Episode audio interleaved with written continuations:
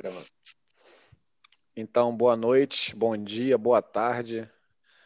Fala, Gustavo, nosso correspondente na neve de, da Holanda. Pedro, nosso correspondente da terra do tio Sam. Fiquei sabendo que Biden vai conversar com o seu Bolsonaro sobre assuntos de meio ambiente. Pedro, você está com seu mic em mute. Eu tô, mas estou aqui ouvindo.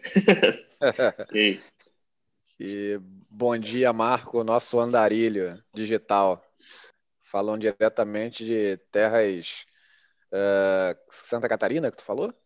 Santa Catarina. Marco. Santa Catarina. É o quão próximo da, da capital você está? Você tem ideia? Ah, é perto. Uh, eu passei por Floripa umas duas horas atrás, é duas horas, mais ou menos. Entendi. Cara, tá um pedaço do Brasil que eu não conheço. Tenho bastante curiosidade. É, é maneiro, é, é, é, barato, cara. Quando você sai do, Rio, do eixo Rio-São Paulo, você leva um susto de, de como as coisas são baratas, sabe? Sim. É, você, você fica acostumado a ir no restaurante de São Paulo e gastar 300 reais e o negócio ser ok. E aí você vem para cá, você gasta 150 conto num negócio que é tipo uau, sabe? Banquete. É, pois é, é. eu tive essa impressão quando eu fui morar no Nordeste. Eu até então, meu contato com o Nordeste tinha sido Bahia, indo para Morro de São Paulo. Passei uma noite em Salvador, depois fui para Morro de São Paulo. E até então, esse foi o meu único contato. Até que eu tive a experiência muito prazerosa e conhecer Aracaju, é uma nova capital, né? Do Nordeste, uma cidadezinha, e eu tinha vindo direto de Santos para lá, assim, eu troquei Santos para Aracaju, cheguei lá meio que torcendo a cara, achando tudo meio estranho. Cara, mas é uma cidade peculiar. É... A, a grande peculiaridade dela é que os apartamentos, os prédios onde as pessoas moram, não é de frente para a praia. Ah, os apartamentos e a zona nobre fica dentro, fica para dentro da cidade e não para, a parte do litoral fica tem alguns apartamentos em, em região nobre que fica de frente para o Rio, é, literalmente é, é, o Rio Sergipe, se eu não me engano. E só que na orla não tem, tem um prédio muito distante. É, é interessante essa dinâmica. E os preços assim são inacreditavelmente mais baratos e tem serviços excelentes, sabe, de alimentação, até o entretenimento é menor, mas tem bares e a bebida com bebidas boas, comida boa, num preço, se não a metade, quem sabe três vezes menos do que você pagaria no Rio de São Paulo. O Rio é, assim, eu acho que desde que deixou ser o estado da Guanabara, se tornou o estado da falcatrua para mim, cara, porque super inflacionado, as pessoas acham que comem galinha roto fazão, sabe? Ao falar do Rio de Janeiro. Essa é a minha impressão, assim, notória. O Rio, para mim, morreu na década de 60. Começou a morrer na década de 60. Você vê que tem um auge, uma ascensão e depois despenca. É, é. O, não, o Pedro, daí... eu sei que o Pedro, eu sei que ele foi para o Rio de Janeiro tirar negócio de passaporte, ele não saiu do hotel com medo. Eu não conhecia, velho. Fiquei lá no. Aluguei um Airbnb. Tudo lá é caro, velho. O Airbnb era mó caro acho que era Ipanema, sei lá, um dos bairros nobres, eu nem lembro direito do lugar. Era o lugar mais perto do médico que eu tinha que ir lá para fazer o exame do green card. Eu não saí, velho. Ficar pedindo iFood, olhando a praia. De... Tava meio chovendo ainda, tipo, nem tava tão, tão bom o clima. Mas tá de boa. Pra que arriscar? Cheguei tão longe, ele quase pegando meu green card, vou sair pra bobear e tomar um tiro. vou, porra, esperei 30 anos pro negócio, não vou arriscar, né? Pedro, uma, uma curiosidade, como é que o brasileiro, assim, eu tenho um amigo brasileiro, só que ele casou com uma americana e tem um filho, hoje eles moram em Delaware, e ele demorou um bocado para tirar o, o, o, green card dele, isso, como ela ficou, ela, ela virou mãe no Brasil, e assim que o filho dele nasceu, ele só pariu no Brasil, eles foram para os Estados Unidos. E ele falou, cara, demorei um bocado para conseguir meu green card, junto com advogado, todo um processo especializado. É, na sua família, você tem, tem nacionalidade americana? Você casou com americana, alguma coisa assim? Ou foi um processo não, brasileiro, trabalho. quero tirar o green card? Não, não, trabalho, por trabalho. eu trabalho, trabalhava né? numa empresa, ela, ela pagou.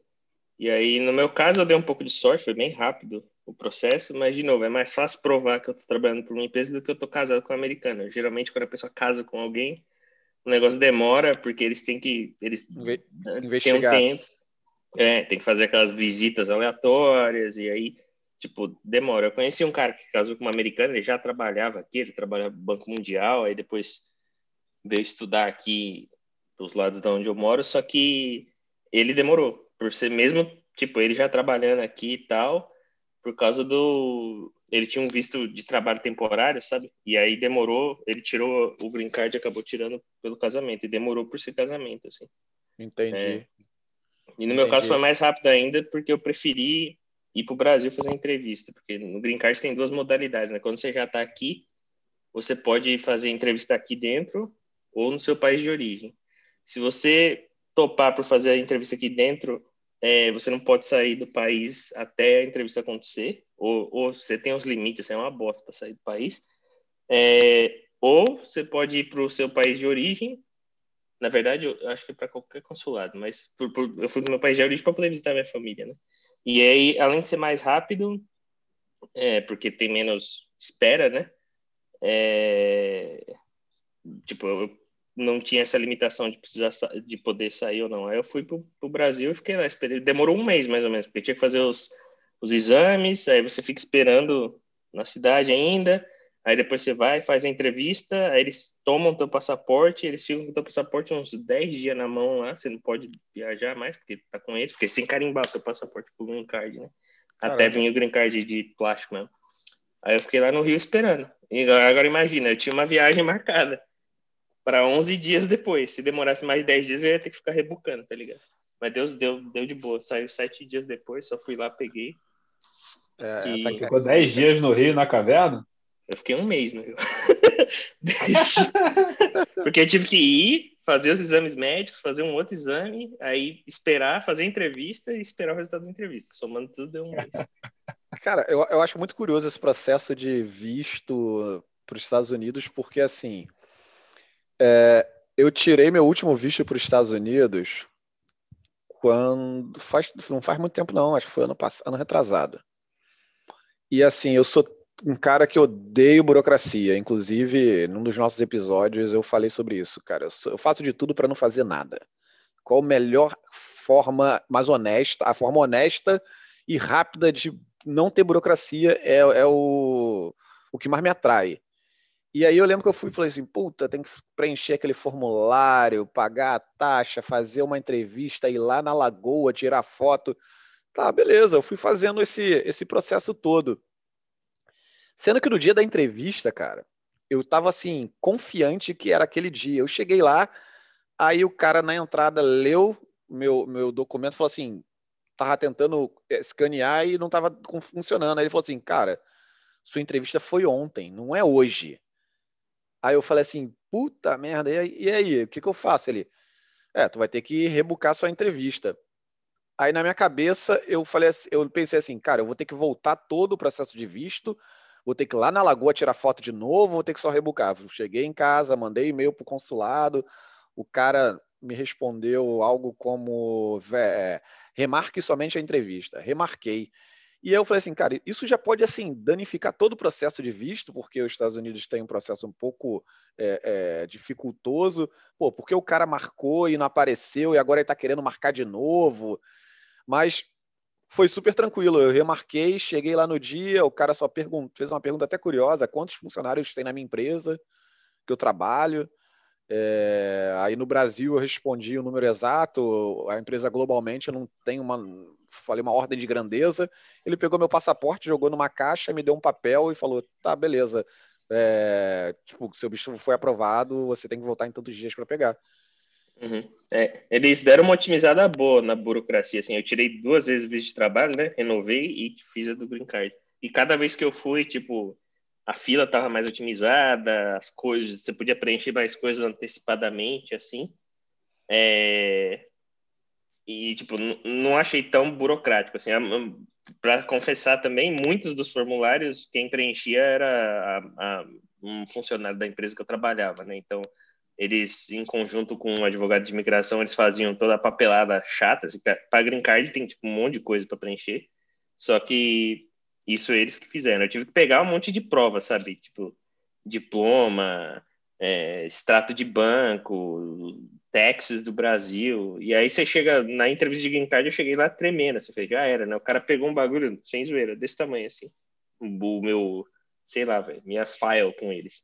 Devia ter tudo ali, velho os carros que eu tive, onde que eu morei, sei lá, velho, para que país eu viajei. E geralmente a entrevista é mais, tipo, só um cumprir tabela, eu acho, porque eles já sabem tudo que eles têm que saber. Eles não estão perguntando para você nada que eles não sabem já. Entendi. E eles Entendi. fazem, tipo, umas perguntas meio só para double check, sabe? E aí, a minha entrevista de green card durou menos de cinco minutos, eu acho, literalmente. Ele perguntou as mesmas perguntas que ele fez no, no, na de trabalho, tipo, está indo para lá fazer o quê? Eu até falei meio surpreso, né? Falei, mano, tá aí, eu tô, tô, indo pela empresa, né? Eu falei que eu fazia. Ele, ah, tá, é a mesma empresa? Não, tá tranquilo. Aí Caramba. perguntou mais umas duas coisas, acabou. Eu nem tinha acreditado. Quando eu falei, moço, mais alguma coisa? Não, não, já acabou, já. Tô só aqui fazendo uns negócios. E aí foi isso aí. Eu tava estressadaço. É, falei, nossa, morri, velho. Se eu não passar nessa bosta aqui, fudeu, tenho que arranjar outro apartamento, não tem mais casa no Brasil, não sei o que. Vou ter que voltar pro Brasil do nada, já tô morando nos Estados Unidos, tipo, assim, nossa. Isso, e novamente volta naquele assunto, um dos nossos tá assuntos, né? Com relação ao medo. O medo tá. de perder o, o, o, o seu planejamento. Você se planejou e se desse errado ali, tu ia ficar completamente perdido, assim, porra, já era. Agora que, que eu faço? Era medo de, dar, de trabalho, na verdade, tá ligado? Desculpa te cortar, Gustavo. Era mais, tipo, eu não tinha muita coisa planejada, mas imagina, você tá aí hoje. Imagina se amanhã você fala, cara, você vai ter que voltar pro Brasil. Pra mim não é nem planejamento, pra mim é o rolê, cara. Eu falei, nossa, o que eu vou ter que fazer? Vou ter que vender minhas coisas, vou ter que buscar avião, vou ter que achar um lugar no Brasil sem estar tá lá. Tipo, é muito trampo, cara. Quando inventarem teletransporte, o estresse vai diminuir muito, cara. Você vai ver no, no mundo, assim. Desculpa, Gustavo, a gente cortou aí, tu estava comentando. Só um fato curioso, não sei se você, algum de vocês tem dupla cidadania, tem outra cidadania além da brasileira. Mas existe, pelo menos a experiência que eu tive em pedir visto para a China, é, 2016, a última vez que eu fui à China, eu fui pedir o visto, estava meio na correria, e aí na, perguntei para a funcionária do, do consulado chinês aqui na Holanda é, se eu aplicasse como português, porque aqui eu estou com português, se era mais rápido. Ela falou que, pelo contrário, era mais demorado do que se aplicasse como brasileiro. Então, eu não sabia, mas dependendo do país, aparentemente tem algum nível de, sei lá, aprovação ou Caramba, processo inter... diferente para você conseguir o visto mais rápido. É, eu sei que o, atualmente, devido a toda essa questão global, a China está um problemática. No Rio de Janeiro, o consulado no Brasil está fechado. Ninguém consegue ir. A gente está com, pela empresa, tem um time precisando ir para a China, para o estaleiro lá. Na, a gente tem em Qingdong e tem em Xangai. Ninguém está conseguindo ir, cara. Os caras estão mais fácil vir para Singapura, de Singapura ir para lá, mas o problema é se você não tem visto para Singapura, você não pode entrar no país. E aí já tem gente fazendo a manobra de aplicar um visto para Singapura, esperar sair o processo de visto de Singapura, entrar, fazer quarentena de 14 dias e agora aumentou, vai ser 21, sendo 14 num hotel 20, e sendo mais 7 em casa. E acho que eles vão botar tipo uma tornozeleira eletrônica nas pessoas para quando ela estiver em casa, para ter certeza que tu vai ficar preso dentro de casa, velho. Entendeu? Eles podem fazer o controle por um, por um aplicativo que a gente tem aqui, que é o Trace Together, que eles sabem exatamente aonde é que eu tô agora. É, e se, por exemplo, enfim, isso é outro assunto. Mas tamanho o processo burocrático para entrar na China agora e para você de província para província você tem que fazer é, quarentena. Então, não se torna nem um pouco simplificado esse processo. E o governo aqui de Singapura, pelo que eu ouço falar, cara, pelos próximos cinco anos a gente vai continuar, o governo vai continuar com restrições. Claro, eles vão aumentar aos poucos, vai aumentar uma, pode ser uma viagem aqui, uma viagem ali, mas assim, o uso de máscara na rua e outras questões é, é, é de barreiras que eles implantaram de distanciamento social, etc. e tal, pelos próximos cinco anos. Eles têm isso aí como previsão. Cara, o que eu ouvi aqui é que a galera estava abrindo exceção para quem trabalha offshore. Não sei se teria alguma exceção para trabalho em estaleiro que acaba ficando em regime quase que de offshore. Né? O cara vai, fica tempo, depois volta para casa. Mas aqui o pessoal poder embarcar para o Mar do Norte, eles tinham aberto uma exceção, as companhias aéreas estavam estavam atendendo de um jeito diferente. É, mas aí o cara só chega, pega o voo e embarca, né? Não tem. É. Cara, aqui estaleiro a galera vai, eles trabalham e voltam, é, dependendo de qual sua posição, ou tu vai para sua casa, ou vai para o seu hotel, ou tu vai para um alojamento. Então, é, a tratativa, pelo que eu sei, é igual para todo mundo. Na verdade, quem não tem o, o, o Employment Pass, é, existem algumas modalidades de, de, visto, né? O meu é um visto de longo prazo, que eu tenho um, um, um visto de trabalho. E como meu contrato foi um contrato que deixava explícito que eu poderia circular, entrar e sair do país, o governo, tá, beleza, então eu deixo você entrar e sair, porém, você só sai me avisando o dia que tu vai voltar e não te dar uma janela de entrada. Se você vai dizer que você vai voltar dentro de 15 dias, eu vou te dar, sei lá, do dia 6 ao dia 8 você tem que chegar aqui. Se você chegar dia 5, você não vai entrar. Se você chegar dia 9, você não vai entrar. Só entre 6 e 8 você pode entrar aqui no país. E não adianta. Mas isso por causa de Covid ou é regra? Por causa de Covid, por causa de Covid. É regra normal, cara. Não teve nenhum problema. Eles estavam. Estava tendo uma, uma livre circulação e todas as questões alfandegárias qualquer país minimamente organizado tem, né? Não estamos falando de Serra Leoa, nem, sei lá, qualquer outro Cara, mas vou te dizer, a minha experiência de trazer cachorro para cá falando em viagem, já fiz essa maratona duas vezes. Cara, é, quer dizer, trazer cachorro para cá e levar cachorro pro Brasil. Porra, a galera aqui é muito inocente, bicho. Porra, todo mundo acredita no que é feito no Brasil e aqui não tem conferência de porra nenhuma. Sério? Cheguei aqui, se apresenta toda a documentação lá, lá no Brasil. Certo. Mas, porra, eu não sei se tem alguém depois do depois que você despacha o cachorro, eu não sei se tem alguém que faz uma conferência mais detalhada, mas o que eu o contato que eu tive de conferência foi com a atendente da própria linha aérea no balcão. Você bota lá o cachorro dentro da caixa, tranca tudo, eles botam um lacre, anexa a papelada que tem que anexar. Mas, porra, o, o conteúdo da documentação é muito mais rigoroso do que a conferência que é feita. Então, eu não sei se o cara já tem um padrão, ele bate o olho naquilo ali, beleza mas ninguém conferiu o chip do meu cachorro, que o cachorro tem que ter chip na, no couro, é, com um documento que estava anexado na gaiola. É, eu cheguei aqui, quando a gente chega, o cachorro chega por aquele é, odd-sized luggage, é, aquele espaço de bagagem estranha, lá, bagagem diferente. Largaram as caixas lá, eu ainda fiquei olhando para ver se tinha alguma autoridade, algum funcionário, alguma coisa. Pega ninguém o veio, agora. Ninguém veio, peguei os cachorros e levei. Mas ninguém conferiu nada. Até falei, não, pô, quando eu sair daqui do, da área da esteira e for para o saguão, vão, vão, sei lá, a polícia vai conferir alguma coisa. Mas passa no raio-x o cachorro? Para entrar e para sair, né? Para entrar, para ver se. É um negócio que é até interessante, que a gente não suspeita, né? Mas quando eu despachei o cachorro daqui para o Brasil, a jaula deles passou por uma inspeção antibomba. O cara passa aquele troço todo na jaula, confere por dentro para ver se não tem fundo falso, bota o cachorro no raio-x para ver se não tem nada dentro do bicho.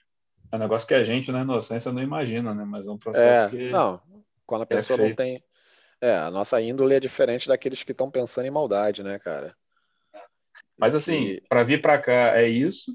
As duas vezes foi assim. Se eu tivesse chegado aqui com três capivaras em vez de três cachorros, eu acho que ninguém ia notar. São cachorros gordos. Fui... e quando eu fui para o Brasil, o que me impressionou foi que você tem que ter um laudo de um veterinário, tanto para ir quanto para voltar. Você tem que ter um laudo veterinário, você leva na autoridade sanitária, eles validam aquele laudo, e esse laudo vai estar tá associado à viagem. E o, o processo no Brasil foi o contrário. Quando eu cheguei no Brasil, quando você sai ali passa da alfândega e, e daquela lojinha que tem, você já está saindo já quase do saguão. tem uma, um balcãozinho da vigilância sanitária, e aí a mulher pede a documentação toda, que é melhor que você tenha. Porque aí eu, eu falei, porra, perguntei pra menina, eu falei, cara, é, se eu chegar aqui com o cachorro e não tiver essa papelada, o que, que vocês fazem? Ela falou assim, não, ele vai para observação, vai para quarentena, qualquer suspeita a gente sacrifica. Ou seja, você se deu o trabalho todo de levar o bicho para lá, se tiver alguma vírgula errada no formulário, ele segura o bicho, bicho, ele segura o bicho e se der qualquer zebra, eles têm a, a, a, a liberdade de matar o animal. liberdade de sacrificar por, por questão de por questões sanitárias. Cara. É, nessa linha do, desculpa, da bomba que você falou de, de verificar a jaula, né? Para mim não foi surpresa quando eu trouxe os bichos para cá, que obviamente os Estados Unidos ia fazer isso, né? Ele faz isso com tudo. Se você tiver um, uma caixa diferente na sua mochila, eles já estão passando o adesivinho lá para o adesivinho, as, as, aquela fitinha. E Aqui foi meio que a mesma história sua, assim, tipo, eu tive aquele, aquele o laudo veterinário validado pela, pelo, pela vigilância sanitária, que tem uma validade de 15 dias, tipo, eu trouxe mal é. papelada é. e tal, chegou aqui ninguém nem olhou. A única coisa que a mulher fez foi, logo que eu cheguei, ela pegou, botou a jaula assim e começou a passar vários papeizinhos no, na jaula, e aí um deles apitou no, no, no negócio dela, no, no aparelho. Caraca! Ela olhou assim, aí ela fez de novo. A mulher da, da não era da companhia aérea, era da, do, da própria imigração, né? Puta merda. Ela falou: é, você guardou essa, essa jaula em algum porão, em algum lugar perto que tem a substância X? Eu não esqueci a substância, a substância vai estar tá bem nervoso na hora. Eu falei, moça, eu comprei isso aí direto do pet shop e só botei meu bicho dentro. Eu passei um álcool para tentar limpar, mas não. Ela, é, tá dando um alarme da substância X aqui, mas é, vou deixar passar porque não, não tem nenhuma evidência, né? Não achei nada de estranho. Eu fiquei meio estressado. Mas aí eu falei, e a senhora vai ver o papel? Ela, não. Eu falei, beleza, eu tô com aquele folder assim. aí eu peguei o bicho, é, passei pela a parte que você declara os bens. Falei, é aqui que entrega o papel? Não. Tá. Aí botei o bicho de novo para ser levado para conexão, né? Que eu tava conectando. Fiquei com o papel na mão. Aí subi no avião, desci do outro lado. Os bichos já estavam tudo empilhadinho, assim, num canto do lugar das bagagens. Ninguém nunca viu os papéis, velho. Eu não sei se eles é. bateram o olho só na data que estava em cima, a primeira vez que eu entrei, ou se é a companhia aérea que tem a responsabilidade de validar e depois eles que não estão nem aí, se der algum a problema, minha... eles processam a companhia aérea, sabe? A minha experiência ah. é que das duas uma, ou eles deixam tudo na mão da atendente da companhia aérea, e eles partem do princípio que se chegou até ali é porque alguém conferiu antes, então vamos embora. é, ou tem alguém que faz a segunda verificação depois da atendente da, da companhia aérea, porque, cara, sinceramente, das duas vezes que eu fiz, não confere nada. Não confere absolutamente nada. A preocupação, toda a grande preocupação é raiva, né? Você espalhar raiva. Tanto é que a única, pelo menos para cá, a única vacina que é obrigatória você fazer a comprovação da, sangue é a raiva. Só que, porra, você faz o. Você, você, coloca o chip e aí faz o exame de sangue, o exame de sangue está atrelado ao número do chip, e aí fica tudo amarrado ao tal do chip. Porra, mas chega na companhia aérea ninguém confere chip. Se eu tivesse botado outro cachorro ali todo podre e apresentado aquele laudo de um tá cachorro fácil. saudável, a não ser que depois dos bastidores ali alguém faz a conferência do chip, mas do Teve que aparece uma... ali. Teve uma colega que trouxe o cachorro dela para cá, do Brasil, e o cachorro dela teve que fazer quarentena também, e ela teve que morrer num dinheiro, porque o cachorro ficou em quarentena num canil aqui. A empresa, obviamente, não se responsabilizou, falou: não, a quarentena é sua, do seu esposo e seu filho. É, o seu animal de estimação, infelizmente, a gente, inclusive, é, você vai ter que procurar um apartamento que aceite, né? Pet, etc e tal, condomínio. E a gente não vai ser responsabilizado com isso. Aí ficou 14 dias o cachorro no canil e ela teve que arcar com, com um valor assim bem salgado, entendeu? É porque aí é quase é quase insular, né, a geografia. Sim. Porque país país que é ilha é muito mais difícil. Se você tentar levar um bicho de estimação para Austrália, Japão, até o Reino Unido aqui, qualquer país que é ilha é muito mais difícil. O Japão, se eu não me engano, cara, são meses de quarentena, alguma coisa assim. O bicho tem que ficar até, até você conseguir tirar. É, o Japão é, é o mais difícil de tudo. Nova Zelândia eu sei que é dificílimo. Todo país que é ilha é uma foda para tu levar bicho. Cara, mas vocês têm, você tem ideia por quê? Devido à questão de espaço de lim, lim, limite de território, ou se for uma, uma tiver uma disease, é muito fácil de. É doença, né? Doença, né? E, doença. e proliferar e acabar, dizimar o, é. É. O país que é uma ilha, ele é isolado por natureza, né? Acho que, é, acho que é por isso, sei lá. Acho que é mais uma questão geográfica mesmo do que é, qualquer outra coisa. É, aqui o, é isolamento, difícil. aqui o isolamento não é tão grande. Aqui, antes do, do Covid, tem uma estatística que acho que eram cerca de duas mil pessoas cruzavam a fronteira Malásia-Singapura todos os dias. Era tipo uma ponte Rio-Niterói. Ou seja, é menor, é mais, a distância é mais curta do que Rio-Niterói. E aí vinha o pessoal para trabalhar e voltava, ficava nessa ida e vinda todo santo dia. Agora, como para entrar no país tem que exigir PCR, né? É, até os caminhoneiros, estava tendo um, um, um, debate sobre isso, os caminhoneiros que trazem os alimentos para cá, porque é um país que não produz nada, 90% dos produtos aqui são importados, então muitas coisas vêm da Malásia. Ou chega pelo porto, né, que é o maior porto da Ásia, ou vem da Malásia. Então, o que vem da Malásia, os caminhoneiros falam assim, cara, eu tenho que vir, sei lá, três vezes por semana para Singapura. Porra, eu vou fazer três vezes por semana um PCR expresso. Quem é que vai arcar com esse valor? Porque tem um custo, entendeu? Esse custo vai ficar, vai para o empresário que está me contratando. Então, tava, tava tendo essa uma conversa muito muito dura sobre isso. Eu não sei como é que ficou o processo.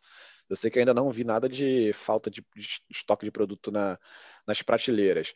Eu lembro que quando eu cheguei aqui ainda estava muito normal o, o processo de, de, importação de tudo, da entrada. Tava, o país estava aberto, normal.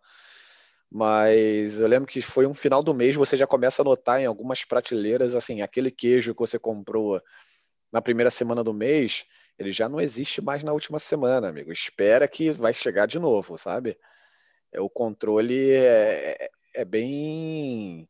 Eu achei bem interessante, assim, a reposição. Apesar de que eles têm, parece que eles têm um estoque monstruoso de, de alguns produtos. E até curiosidade, eu, já, eu vejo sempre muito produto brasileiro alimentício. Muito produto da Sadia, frango da Frango Sul, suco de laranja brasileiro pra caramba. E esses produtos alimentícios brasileiros têm fru fruta, fruta nem tanto. Fruta, poucas frutas eu vi. Fruta vem muito do, da Austrália. É, mas... concorrência com o Sudeste Asiático aí. É, é. Eles produzem muita coisa, até pela, pela condição climática. Quem tem é. um pouco de terra está plantando, né? Mas esses produtos Cara, coisa que, é, sei lá, aquele hambúrguer, Texas Burger da Sadia, vende no mercado, sabe? E tu consegue, tu consegue comprar as porra no mercado? Como é que é a, a grafia aí? É, é escrito em inglês? Tudo é em inglês?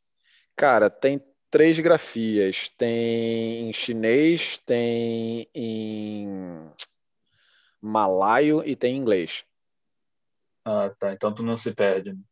Não, não, não me perco, não assim, eu me perco muito, às vezes, é na pronúncia, né? Porque eles têm um, singlês, uma mistura de inglês com chinês, com malaio, que eles, assim como o gaúcho tem o che ou ba, eles têm o lá.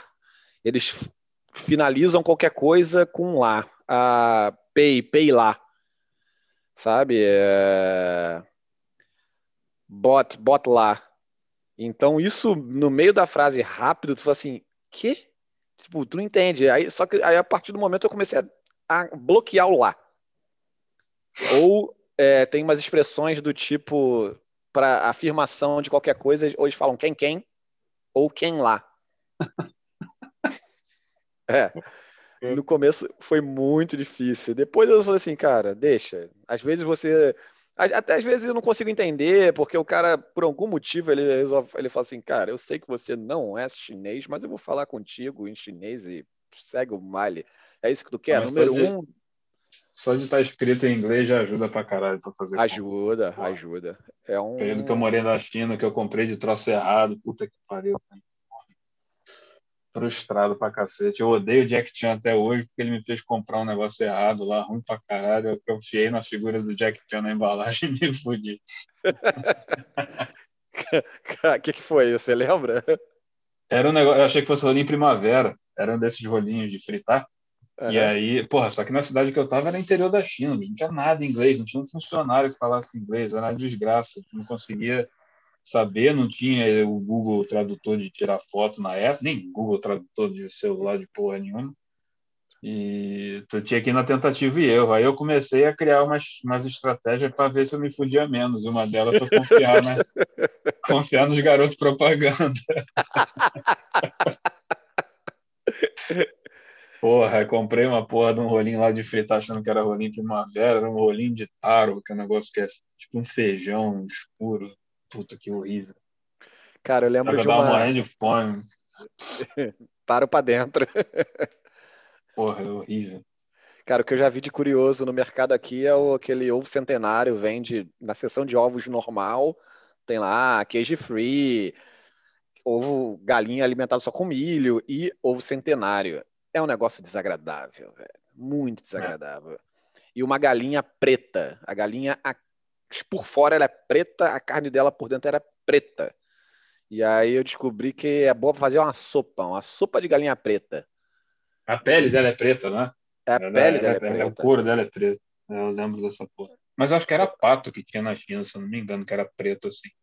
Não, aqui é galinha mesmo. A galinha mesmo. E, e... Cara, na, na rua que eu morava, eu morava no condomínio, na rua tinha uma feira, sei lá que dia da semana. Cara, puta que pariu, era o troço mais excêntrico, nojento, exótico que posso imaginar. Vendia aquele ovo galado. Cara, que é. parada é. nojenta. Porra, o ovo com pinto dentro, o cara cozinha aquela porra, bota no espeto. Cara, que, que nojo. Tinha um negócio, tinha umas porra que a gente não sabia o que que era. E a gente, a gente começou a apelidar, tinha um negócio que fedia tanto que a gente chamava de merda frita. Era uma parada frita que fedia demais. A gente nunca teve coragem de comer aquela porra, a gente chamava de merda frita. Porque era ruim demais. O cheiro era horrível. E é, vendia tem... umas conchinhas, não sei se vende aí, umas conchinhas. Ela é uma Sim. conchinha que ela é cônica, é uma conchinha cônica. E aí a galera usa um palito de dente para arrancar o marisco de dentro. Sim, vende, vende. Vende. aqui, caralho, aqui, aqui, aqui, tem uma, uma parada muito, mas muito interessante que é tombado pela, pela Unesco. Se tornou meio que um patrimônio cultural da, pela Unesco, que são os Hawker Centers. São grandes praças de alimentações, espalha, cada esquina tem uma com comida local, ou seja, tu vai comer comida indiana, comida é, malaia, comida chinesa, e a preços populares. Você consegue comprar por 2 dólares um almoço. Era barato, essas porra vendidas na rua era barato, só que não tinha procedência nenhuma. É, só que a ideia nada. é o seguinte, porque no passado havia milhões de barraquinhas na rua, até que o governo, como um governo organizado, falou assim, acabou essa graça de barcar na rua, essa porra tá muito bagunçada, vou criar os Hawker Centers. E criou os Hawkers, então existem Hawkers mais é, populares, existem hawkers mais é, turísticos. Eu moro exatamente em frente a um chamado Lau Passar, é meio que um hawker turístico, sabe? Tem, mas é muito mais caro. Por exemplo, eu consigo, eu, mas eu, eu posso comer uma comida por 9 dólares lá. É caro demais para um hawker. Na rua de trás da minha tem um outro hawker de Telok Ayer que custa, eu posso almoçar por 4,50, 4 dólares, uma refeição. Isso. Quanto que é o salário mínimo aí? Boa pergunta, ainda não sei. Ou não tem salário mínimo? Cara, não sei te responder, tá? Poder a paridade de poder de compra. É. Quanto que salário mínimo paga? Mas o Hawker 4,50 foi... aqui daria uns 4 euros. Se eu almoçar por 4 euros, aqui é barato. É, Hawker Centers você, você consegue como... almoçar por 4 euros comendo pão com patê. Não, aqui você come comida. Você come por 2,50. Sabe? É 2,50 o cara faz uma refeição. É a melhor refeição? Não é. O volume de comida é enorme também. Não é um grande volume, mas as pessoas comem. Às vezes são um escaldo que tu não sabe o que, que tem ali dentro. Melhor coisa é optar pelo vegetariano. Então, assim, você aí sabe tem, algum... Aí tem hotpot? Deve ter, né? Por causa do chinês. Tem, Aquele que tem tem. uma panelinha, uma panelinha de coisinha fervendo para tu. Sim, comer. sim, sim. Cara, eu sim. não sei se isso existe até hoje, mas a primeira vez que eu fui para a China, cara, muitos anos atrás, não vou dizer que eu estou me sentindo velho, é, cara, a comida vinha viva, você matava ela na tua panelinha. Aqui tem. Você vinha, o ca- você vem, pede uma porção de camarão, o camarão vem vivo, quer dizer, já meio agonizando, e tu pega ele com hashi e mete ele na água fervendo, você sente o camarão se debatendo no teu hashi. Né? Cruel, né? É cruel, Cruel. isso.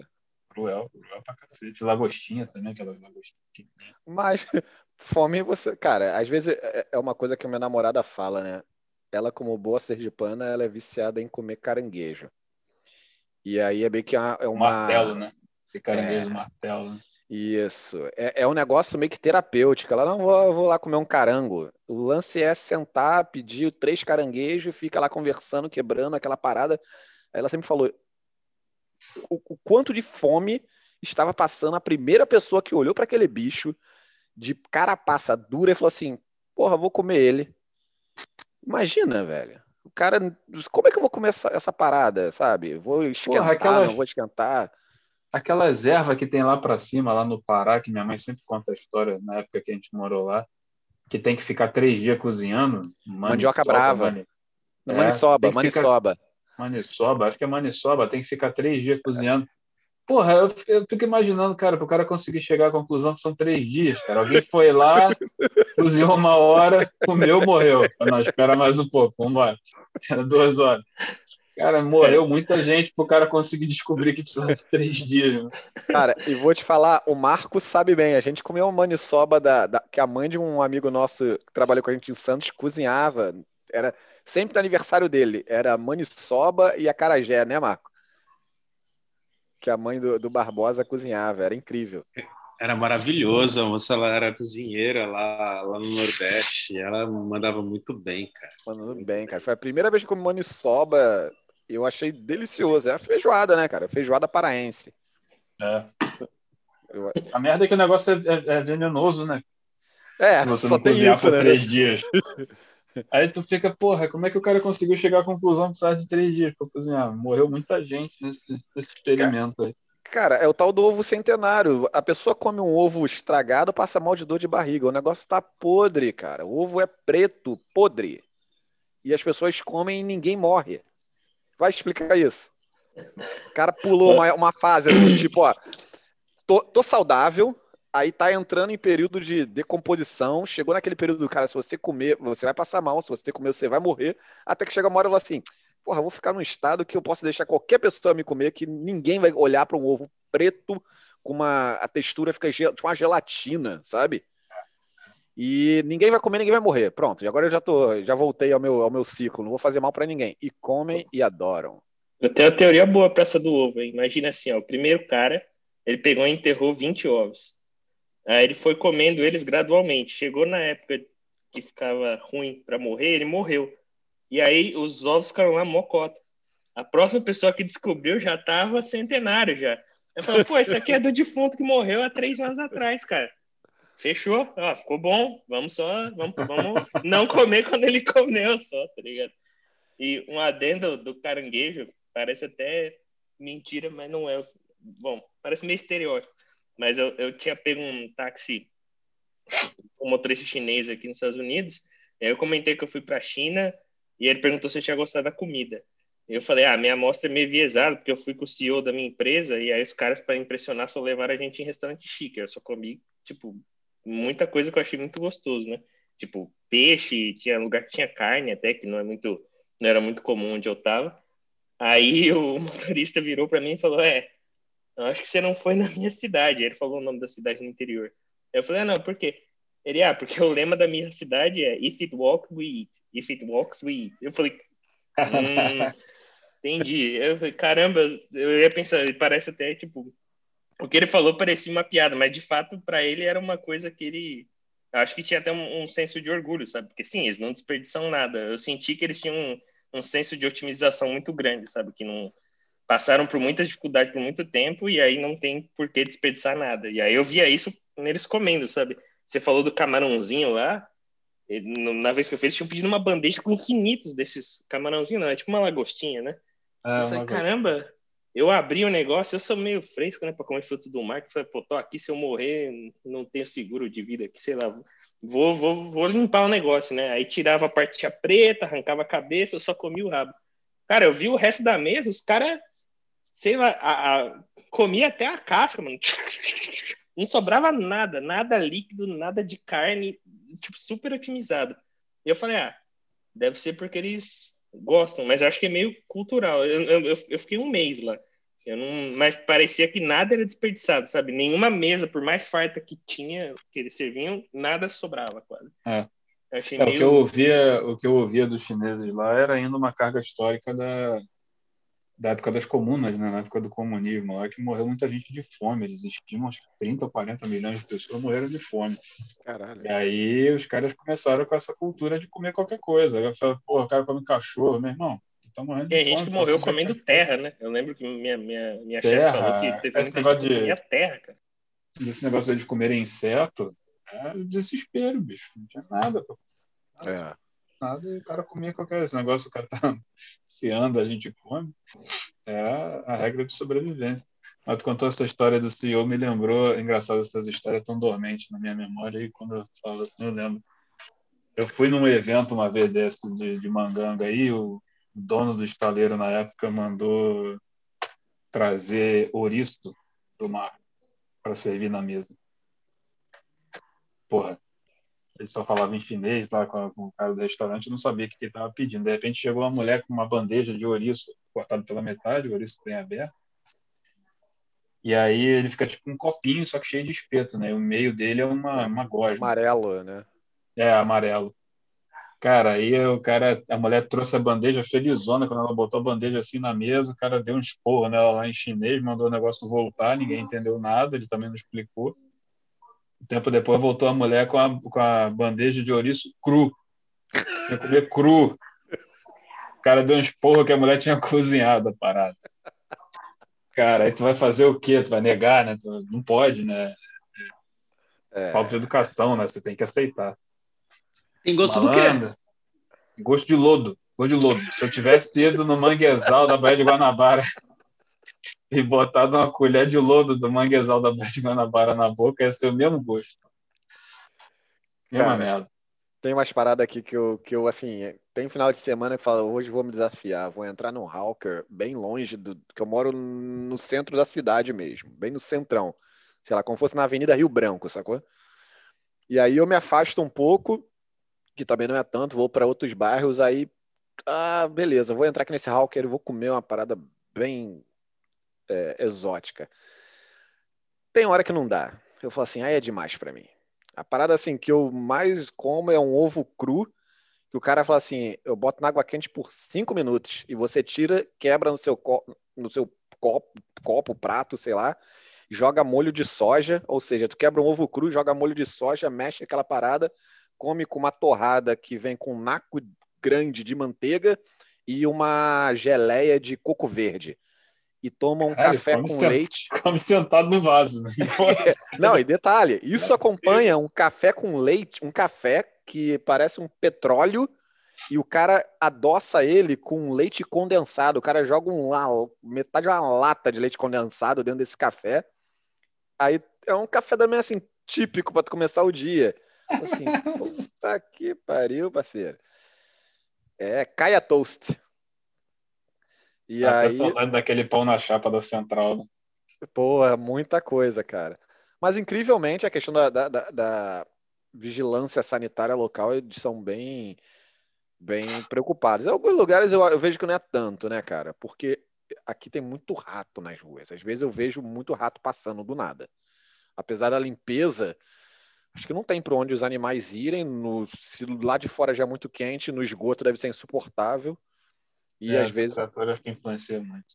Influencia muito. E aí, devido a ter muito hawker, né? Comida para cá, comida para lá, Mas é uma proposta muito interessante. Tem Hawker que são dois andares, um pavilhão enorme, tu vê um monte de gente lá sentada e são pequenos boxes assim vendendo comida. Aí tem alguns Hawker que são medalha Michelin, que ganharam Caraca, uma medalha cara, Michelin. É. O cara com a barraquinha dele ganhou a medalha Michelin. Ganhou a medalha Michelin, tem uma medalha Michelin.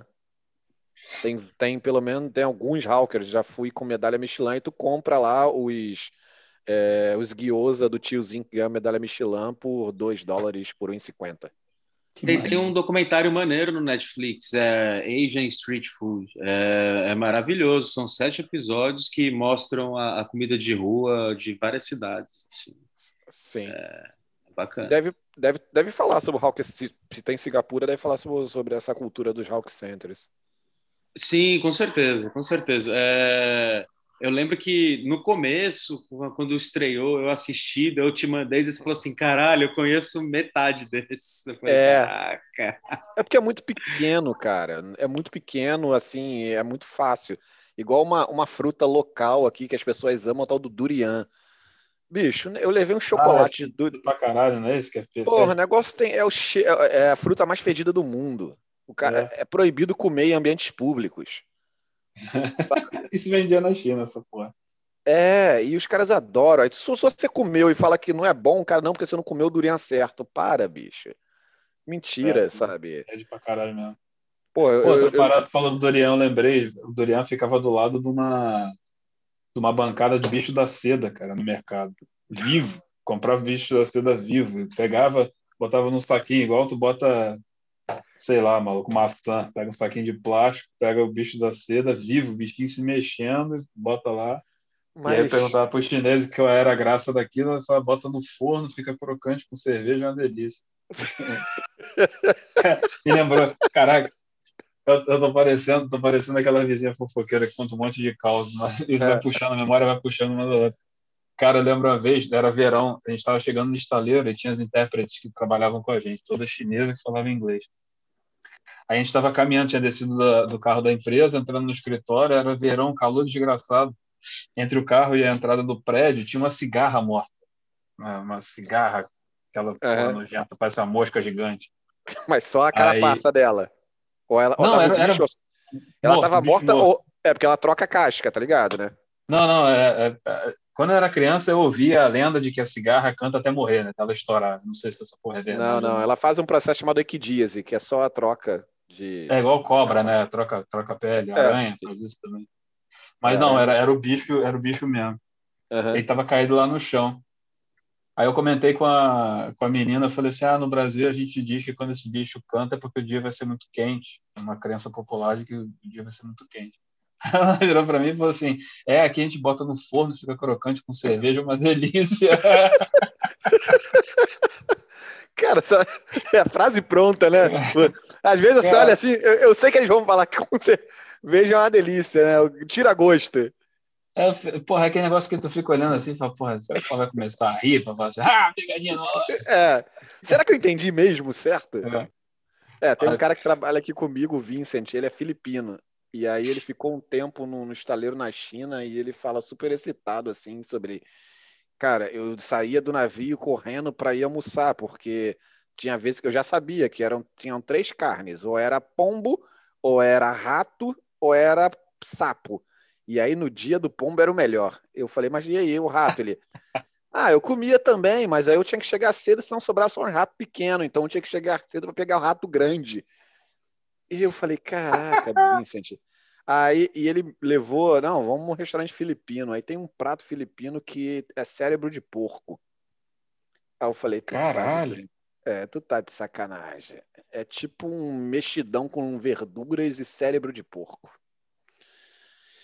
Cara, tenho meus princípios. Certas coisas não são para comer, velho. Tu vai pegar uma doença, sacou? Cérebro de porco, acho que é uma delas. E ele gosta muito, ele falou, cara, tem um restaurante também que eu sempre que eu vou, ele falou em Xangai, excelente, eu vou te levar lá quando a gente for para comer cobra. Eu falei, tu, como assim? Ele, é, vem a cobra assim, bem parruda para comer, é uma delícia. Eu falei, porra, Vincent, tu corria para pegar o rato grande, velho, porque o rato pequeno não ia te satisfazer, tu ia ficar com fome, né? Ele é, mas eu falei sapo, porque pra gente é tipo a rã, né?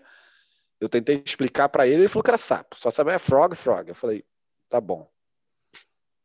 Mas é isso eu aí. também sopa de sapo na China.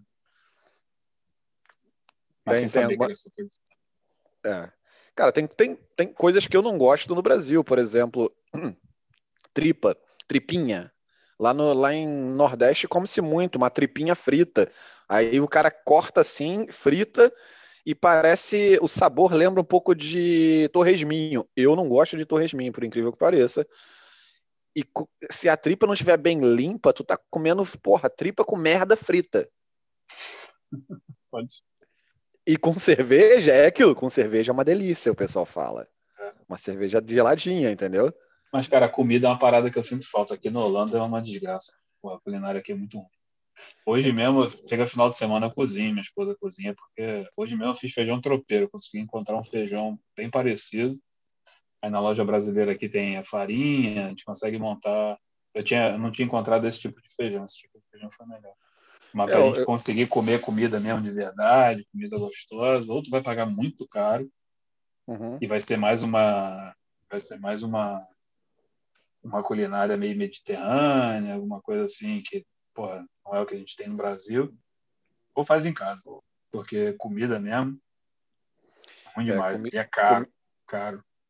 É, eu tenho um camarada aqui, ex-SBM, que ele morou alguns, acho que morou oito anos em, em Roterdã, e ele sempre fala com muito pesar de comida. Ele falou, cara, comida na Holanda é muito ruim. É. É, exceto os laticínios, né? Parece que queijo é uma coisa muito bom que o holandês faz. Ah, cara, a- os ingredientes não são ruins. O pão é muito bom, o queijo É. é bom. Mas, porra, isso não é comida, isso não é prato. Isso, a gente não está acostumado a comer. O prato aqui, o cara almoça, ele pega esses pães que no Brasil Centeio. pão de é, fermentação natural, que fica aquele Sim. pão meio rústico, fatia aquilo ali, uma fatia de uns dois dedos de altura, aí bota uma pasta por cima, umas folhas, uns frios, come duas torradas daquela ali, é o almoço do cara. Então, assim, em termos de eficiência durante a semana, eu descobri que é até melhor. Porque do jeito que a gente come no Brasil, tu volta igual uma jiboia pro escritório, tu fica pesado, porra, tua cabeça fica lenta. É, a minha experiência aqui é que esse tipo de alimentação durante a semana é mais eficiente em termos de produtividade de escritório, se você trabalha Entendi. no escritório. É, eu Mas- lembro que no, no escritório Porra, de tá Santos, os holandeses, eles corriam direto para o Subway na hora do almoço, traziam os, É. os sanduíches e almoçavam na própria mesa. Daí eu falava assim, é, eu acho que lá eles devem comer sanduíche no almoço. É. Mas, mas à noite é um prato quente, né? É, à noite, e também não varia muito. À noite é sopa, um negócio que eles chamam de stamppot, que é um... Sopa de batata. É, não, é um, é um como se fosse um purê, e aí você bota alguma porra misturada nesse purê, bota verdura, bota alguma outra coisa, e é, é a comida a comida quente deles. Mas eles não Ah. têm cultura de cozinhar, eles não têm cultura de culinária. Você falar com Cara, o holandês que ele vai ficar duas horas preparando a refeição, ele sai correndo. Eu lembro de uma coisa que me deixou. do- do- Dois eventos quando eu tive na Holanda que me chamaram a atenção com relação à gastronomia. Um foi quando eu cheguei na estação de trem central de Amsterdã e que tinha uma parede assim, com parecia uma parede grande de, de caixa postal, mas nada mais é que tu botava um dinheiro e tu abria aquilo ali e tirava um sanduíche de Ah, é. dentro, sabe? Febo. Tem o É. Febo e tem um outro que eu esqueci. Mas é, é, é Ah. o, é, é a rede mais é, desumanizada possível. Tu não tem contato com ninguém, tu não pede para ninguém, não paga para ninguém, você é tudo na máquina. Ah, mas é similar igual o local que o Marco me levou lá em Vitória, né, Marco? Que você não paga, tu não tem contato com ninguém. Tu entra na loja, você paga, você tira e você vai embora. Uma lojinha lá, tipo de conveniência. É, é, Vitória se, se orgulha por algumas coisas. É, primeiro, o PicPay, que é, que é um sistema de pagamento é, que é tipo Apple Pay, mas só que veio anterior ao Apple Pay e todo mundo em Vitória usa. Então, qualquer pequeno empresário que vende uma água de coco, ele só coloca um QR Code lá que, que é vinculado à conta dele do PicPay. Então, você vai lá, pega água de coco, Uh, abre o seu PicPay, mira no QR Code, você paga os seis reais o litro da água de coco lá.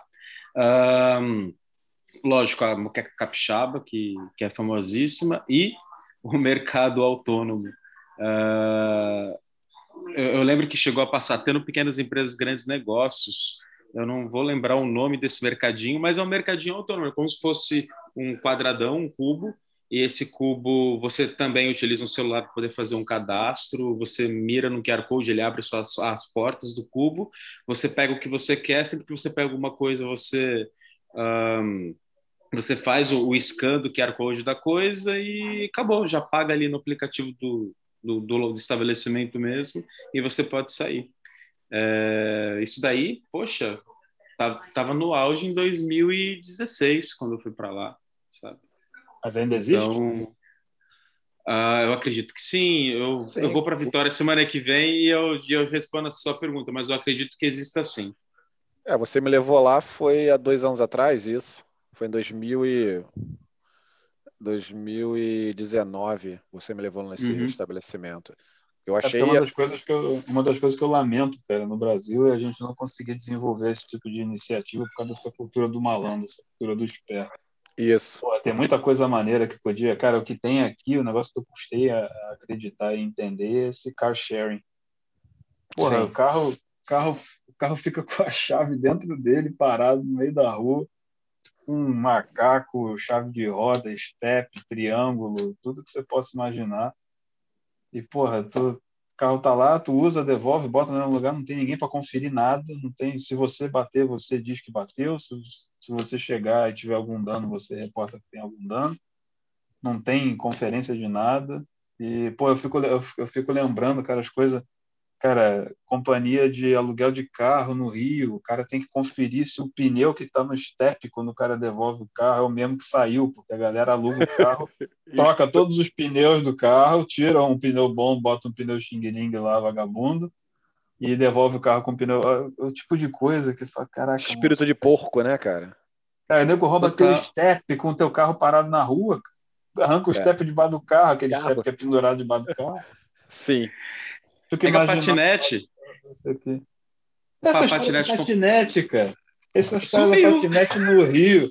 Eu não sei Subiu. como é que alguém teve a, a inocência de tentar isso no Rio. O cara, o cara, achou que em algum momento isso podia dar certo, cara. É um sonhador, né? É um sonhador. Cara, pô, ele não, não conhece o Rio. Esse cara, esse cara jogaram de paraquedas no Rio e falou: bota um monte de patinete aí. O cara foi e botou.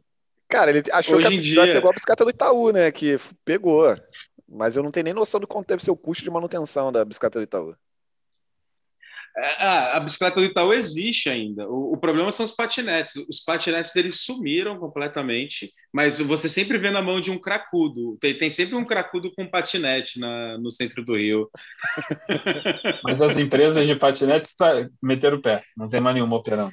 Ou ainda tem? Cara, uh, eu voltei para Vitória recentemente, não vi nenhum patinete, uh, não, não vi bicicleta também. Se, se não me engano, a Yellow ela saiu fora de Vitória, ela falou que ia mirar só em São Paulo. Parece que em São Paulo funciona, ali na região da Faria Lima. É. é. Já ofensa. Já ofensa. Saiu da Faria Esses... Lima, não funciona mais. É. Os patinetes foram banidos na cidade que eu morava aqui nos Estados Unidos por outro motivo. Por... Basicamente. Segurança? Não, porque as pessoas eram aqui, tá ligado, né? Culturalmente, americano não liga muito, cada um tem o direito de fazer o que quiser aqui. Aí as pessoas pegavam, alugavam patinete e deixavam em qualquer lugar, mas em qualquer lugar é tipo na frente da escada rolante, na entrada do metrô, banco. Aí a cidade falou: não, vocês estão de brincadeira comigo? Aí a cidade ativamente recolhia todos os patinetes e confiscava. Aí a empresa desistiu de fazer o piloto em Boston e em Somerville depois de um tempo, porque eles falam, não, não tem como. É uma cidade metropolitana, um monte de gente pegando metrô, não sei o quê. O cara vai lá, dá um tag no patinete, vai até o metrô, joga o bagulho na frente do metrô e vai pro, tipo, whatever, né? A empresa, é, é conveniência, né? A empresa vai pegar a empresa que se vire. Aí a, a cidade proibiu mais por esse motivo, assim. Tipo, não, é, aqui eles tiveram que controlar. O que tem muito aqui que funciona muito bem é scooter, mas também por causa da cultura da bicicleta, né? A infraestrutura ajuda. É. Mas é, scooter sharing aqui tem umas três ou quatro empresas e, caraca, é muito fácil. fácil. Pega celular, tu controla tudo. E para inibir essa, essa bagunça aí, de o cara largar onde ele quiser, pelo geofencing da, do aplicativo, você sabe aonde você pode deixar a scooter ou não. Se você tentar devolver a scooter fora daquela área, Ele, você consegue, ele te dá um alerta que aquilo ali é uma área sujeita a multa, que se for multado você vai ser cobrado, mais custo administrativo. Então você sabe aonde você pode parar, aonde não pode, e tem lá no, no registro quem foi o último a usar, se a prefeitura foi lá e multar aquela escuta, eles vão passar a multa para você. Então funciona, funciona relativamente bem aqui. É um negócio legal de manter, porque eu já vi os caras dando, elas são todas elétricas. E é muito maneiro, vai uma, ela já tem pela pelo aplicativo, o cara de manutenção da empresa sabe onde cada scooter está, se está sendo usado ou não, se está parado. O cara vai com uma van cheia de bateria carregada, de madrugada, vai achando, ele abre a scooter, pum, troca a bateria, bota a bateria é, descarregada na van, faz isso, enche a van de bateria descarregada, bota a van para carregar todas as baterias durante o dia, de noite vai de novo, mesma coisa. Interessante. É, aqui, é. incrível, por ser uma ilha, tem 200 quilômetros quadrados, ou seja, é um nada, né? É muito pequeno. É... E um velocípede você consegue... Dar a volta. Velocípede sharing. É, não, a cultura do carro, cara. As pessoas aqui são apaixonadas por carro e ter carro na rua é uma coisa absurda. E, e, e só que aí o governo, para tentar dar um freio nisso, estabeleceu algumas regras, né? Carro não pode ter carro mais que 10 anos, o carro tem que ser até 10 anos de, de, de novo, né? E o preço do carro aqui é normalmente três vezes mais caro do que o preço do carro em qualquer lugar do mundo.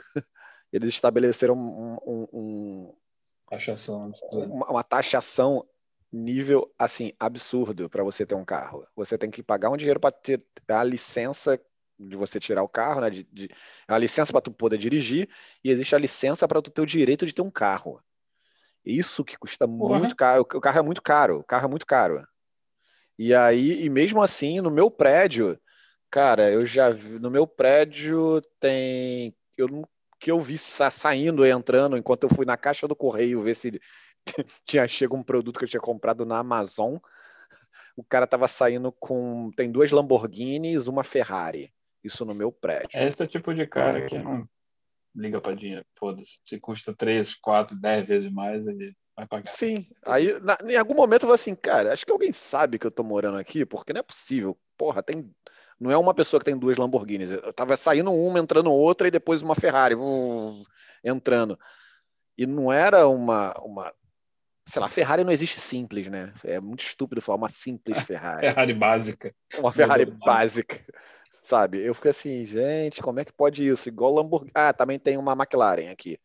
Uma McLaren laranja e preto. E aí eu fico olhando assim, eu falei, puta merda, como é que pode, velho? Esse carro é muito caro e aqui é mais caro ainda, sabe? E a galera gosta. Foi hoje aqui é domingo, foi na sexta-feira de manhã. Eu acordei cedo, fui dar uma volta, Tô esperando para atravessar o sinal, só tô ouvindo os roncos. Uh, uh. Ah, juntou meia dúzia de maluco com as suas Ferraris e resolveram ficar dando uma volta pela, pela cidade. Aí passou. Uma, na, era um grupo com 100, 100 acho que eram umas 12 Ferraris. Aí tinha uma prata, uma azul, amarela, vermelha, vermelha, vermelha, preta. Passando. Zum, zum. Aí eles costumam Mas sair é... para fazer o circuito. Eles fazem a volta do circuito de carro. Ah, tá exceto a parte que é fechada, né? Porque onde sai dos boxes, eles não conseguem, porque é uma área fechada, que é onde sai largada, e depois vão para circuito de rua mesmo. Mas se tu quiser circular pelo país de transporte público, a infraestrutura é boa? Liga Sim. tudo quanto é lugar ou tem Sim. algum lugar desabastecido? Cara, o metrô parece uma teia de aranha, é gigantesco, gigantesco, são, é por cor, né? Tem é, azul, amarela, vermelha, laranja, acho que tem umas cinco, seis linhas assim, interligando. É, é, é bem complexo. Ônibus também é muito bom, muito bom mesmo. E fora que o táxi é muito barato, cara. O táxi é muito barato, sabe? Ou seja, não tem por que o cara ter carro. Não tem por que o cara ter carro. E ainda tem um negócio chamado Park Connector, que são literalmente parques que conectam um bairro um no outro. Então, se você quiser de bicicleta, eu quero sair é, é, Imagina um aterro do Flamengo, só que só a parte de a, sem, a, sem a pista para carros, que conecta dois bairros, tem isso em vários locais. Ah, eu quero conectar o, o bairro X ao bairro Y, vai de bicicleta até um caminho, pega o Park Connector. E aí nesse Park Connector você vai direto de bicicleta por dentro, tem, um, tem uma ciclovia, um gramado, e ali é o seu caminho. Tu, tu já sai dentro do outro bairro. É muito facilitado. Cara, é, quando a infraestrutura é boa. Eu só comprei carro por causa do meu filho, porque quando tu tem uma criança recém-nascida em casa, criança de qualquer idade, por ser criança, tudo pode acontecer, né? É só adrenalina, é só emoção. Então, o carro é tem mais carro uma... aí? Eu tenho, mas eu morei três anos aqui sem, sem ter carro e nunca senti falta, porque tem o car sharing, tem bicicleta, tem trem, tem metrô, tem tram, tem ônibus, tem tudo que você possa imaginar. E é bom, cara, porque às vezes, por exemplo, se eu for para Amsterdã, se eu for daqui de Roterdã para Amsterdã, entre eu sair de casa, digamos que eu vou para o centro de Amsterdã, entre eu sair de casa e chegar no centro de Amsterdã, vai me levar menos de uma hora. Se eu for de trem. Se eu for de carro, é a mesma coisa, é o mesmo tempo vai me levar uns 45 minutos de carro, 45, 50 minutos, mais um tempo para estacionar, vai dar exatamente a mesma coisa. E eu imagino que deve ser É. foda de estacionar. Estacionamento é caríssimo. Então, se você contar pelo custo de tempo e pelo custo de dinheiro, não faz a menor diferença. E, porra, em termos de conforto, eu vou entrar num trem aqui extremamente bem mantido, extremamente limpo, Sim. organizado. Vou, sei lá, lendo, escrevendo, trabalhando, ouvindo música. Volto. Tem muita É. gente aqui que eu conheço que não tem carro. Cara, isso falou de trem bem mantido, até aqui o metrô não tem condutor, né? Tu só vai chegar numa ponta do metrô, tu fala assim, ué, cadê? É o vidro, aí tu vai chegar na outra ponta, é um vidro também. Não tem condutor. Como a gente conhece. É, é tudo inteligente. O- É, o condutor fica em cada estação, tem uma salinha que tu vê de vidro que fica dois caras lá. Sabe? É, o cara é um piloto que fica lá do lado de fora na estação. Então, bicho, É, ele um sabe. piloto remoto. É, ele sabe que, cara, do ponto A ao ponto B, ele aperta só um botão, o trem vai e o trem volta. Entendeu? Não existe o cara que pilota. Eu, pelo menos. É, eu vou parar para reparar, porque todos que eu pego, depois que eu descobri isso, eu fico prestando atenção. E aí eu lembro que quando estava na fase 1 do lockdown aqui, quando eu entrei no metrô, um dia eu estava porra, desesperado para dar uma volta, aí entrei no metrô, estava vazio e tinha adesivos no chão escrito fique aqui. E eu entrei, você via as pessoas exatamente em cima do adesivo paradinha, cara. Muito certinho. Não tinha ninguém para fiscalizar e eu fui lá pro meu lugarzinho, e fiquei em cima do meu do meu adesivo, sabe?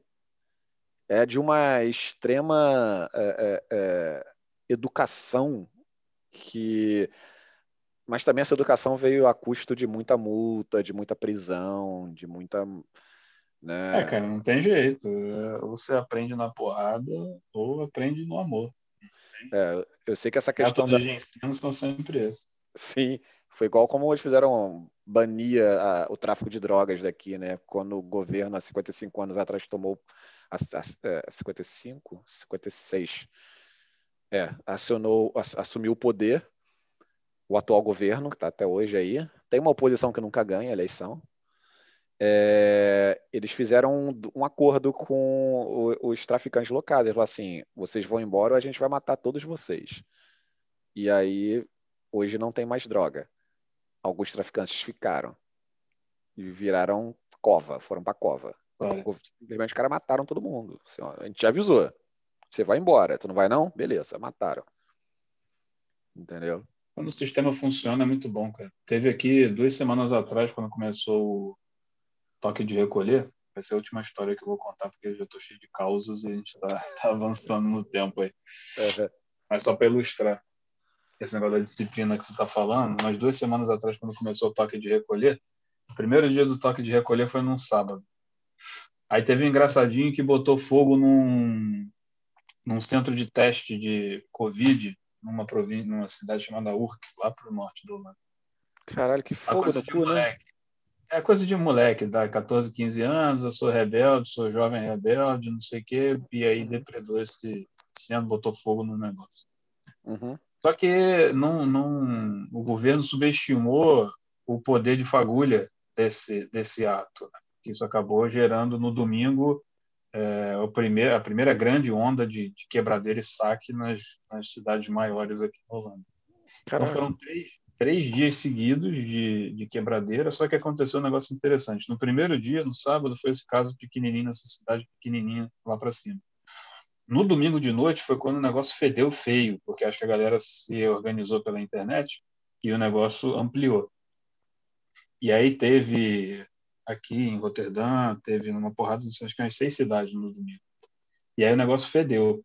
Tinha demonstração em Amsterdã, a polícia entrou, teve porradaria, e aí começou essa onda de saque. E aí, na segunda-feira ainda teve um pouco menos, mas ainda um dos piores dias, e na terça é, teve, aí foi diminuindo. Mas só que teve um negócio interessante. No domingo de noite teve esse, esse foi o pior dia. Na segunda, de, na segunda durante o dia, a polícia começou as investigações para pegar tudo quanto era imagem que existia. Então você via nas redes sociais a polícia pedindo se você tiver imagem, se você tiver gravado qualquer coisa, se você tiver câmera de segurança de alguma loja que tenha sido depredada e saqueada, mande para a gente na segunda de manhã. Na segunda, no final do dia, os caras já tinham uma lista de suspeitos. Na terça de manhã já tinha uma porrada de gente presa. Na quarta de manhã, os caras já tinham sido julgados, condenados, e na quarta, no final do dia, já tinha, já tinha mandado de busca e apreensão, congelamento de conta para os caras pagarem pelos danos que eles tiveram. Em Caramba. Três, três dias. Três dias. Tinha vídeo de carro sendo rebocado, conta bancária sendo travada para é, prender o saldo da conta para pagar pelo, pelos prejuízos. De quinta-feira em diante não tem mais nada. Acabou. É. Aqui durante então, a fase. O negócio, é. quando funciona, funciona. Cara, quando querem fazer. Fast, é. fast Judgment. É, uma, é um julgamento expresso. Cara, Aqui foram teve... três dias. Um dia para prender, um dia para condenar, é, um dia para julgar, um dia para condenar. Quinta-feira em diante, de novo, mais falar de, de dano, de depredação. É, aqui teve uma questão bem parecida com essa, foi na, na fase 1 do lockdown, no ano passado, assim começou. É, alguns. Teve, houveram dois casos interessantes e, e ficaram clássicos. Ficaram, o interessante é que eles expõem isso na mídia. Um grupo de expatriados europeus resolveram se reunir em frente a um bar que estava fechado, compraram suas bebidas, foram para frente do bar, o que era proibido naquele momento, não podia, e muito mais ficar aglomerado. E aí tiraram foto, porque aqui a cultura do dedo duro é uma cultura muito forte, as pessoas realmente, tipo, tira foto e denuncia. É, é a cultura do, do dedo duro. E os caras foram presos, foram para pagar multa, acho que a multa era de 10 mil dólares e ia, iam ser deportados. E o melhor de tudo que tem um jornal aqui, o Straits Times, que eles botam a foto do cara, a idade, a nacionalidade, tipo assim, de cara, assim, sabe? Fulano, fulano, fulano, fulano, fulano, botaram na capa assim, essas pessoas foram deportadas, julgadas e deportadas. E teve uma outra menina... Foi deportado? É, foram mandados embora. Entrar na blacklist, nunca mais volta. E teve uma menina, uma mulher, que aqui, até a questão da prostituição é muito controlada. Existe um prédio chamado Orchard Tower, que é um prédiozão que lá é o grande puteiro, é o puteirão. É um prédio onde fica lá as, as, as garotas de programa ficam todas nesse prédio. Red Light Entendeu? Building. Ah, é o Red Light Building. É, você pode procurar. Oxa Tower. É o puteirão. E aí, é, o, o, o Oxa Tower estava fechado durante a lockdown. Porra, não podia, né, gente? Calma aí. E aí aqui tem um negócio chamado HDB, que são os grandes prédios que o governo financia. É como se fosse um, um, um conjunto habitacional. Só que é, uma, é um conjunto, se você for comparar na filosofia, é um conjunto habitacional, só que é meio conjunto habitacional que pra gente nada mais é do que um. Cara, alguns parecem um condomínio muito bom, outros parecem só Minha Casa Minha Vida, só que por dentro são altamente luxuosos. Só que o que diferencia os HDBs dos condomínios é que eles não têm infraestrutura de lazer.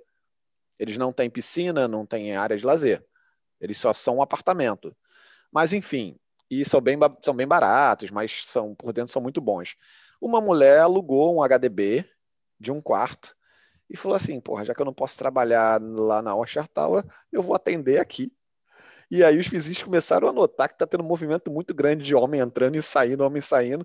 política do dedo duro, amigo. A mulher foi presa e botaram estampado no jornal. Fulana, foto, nome, idade, prostituição.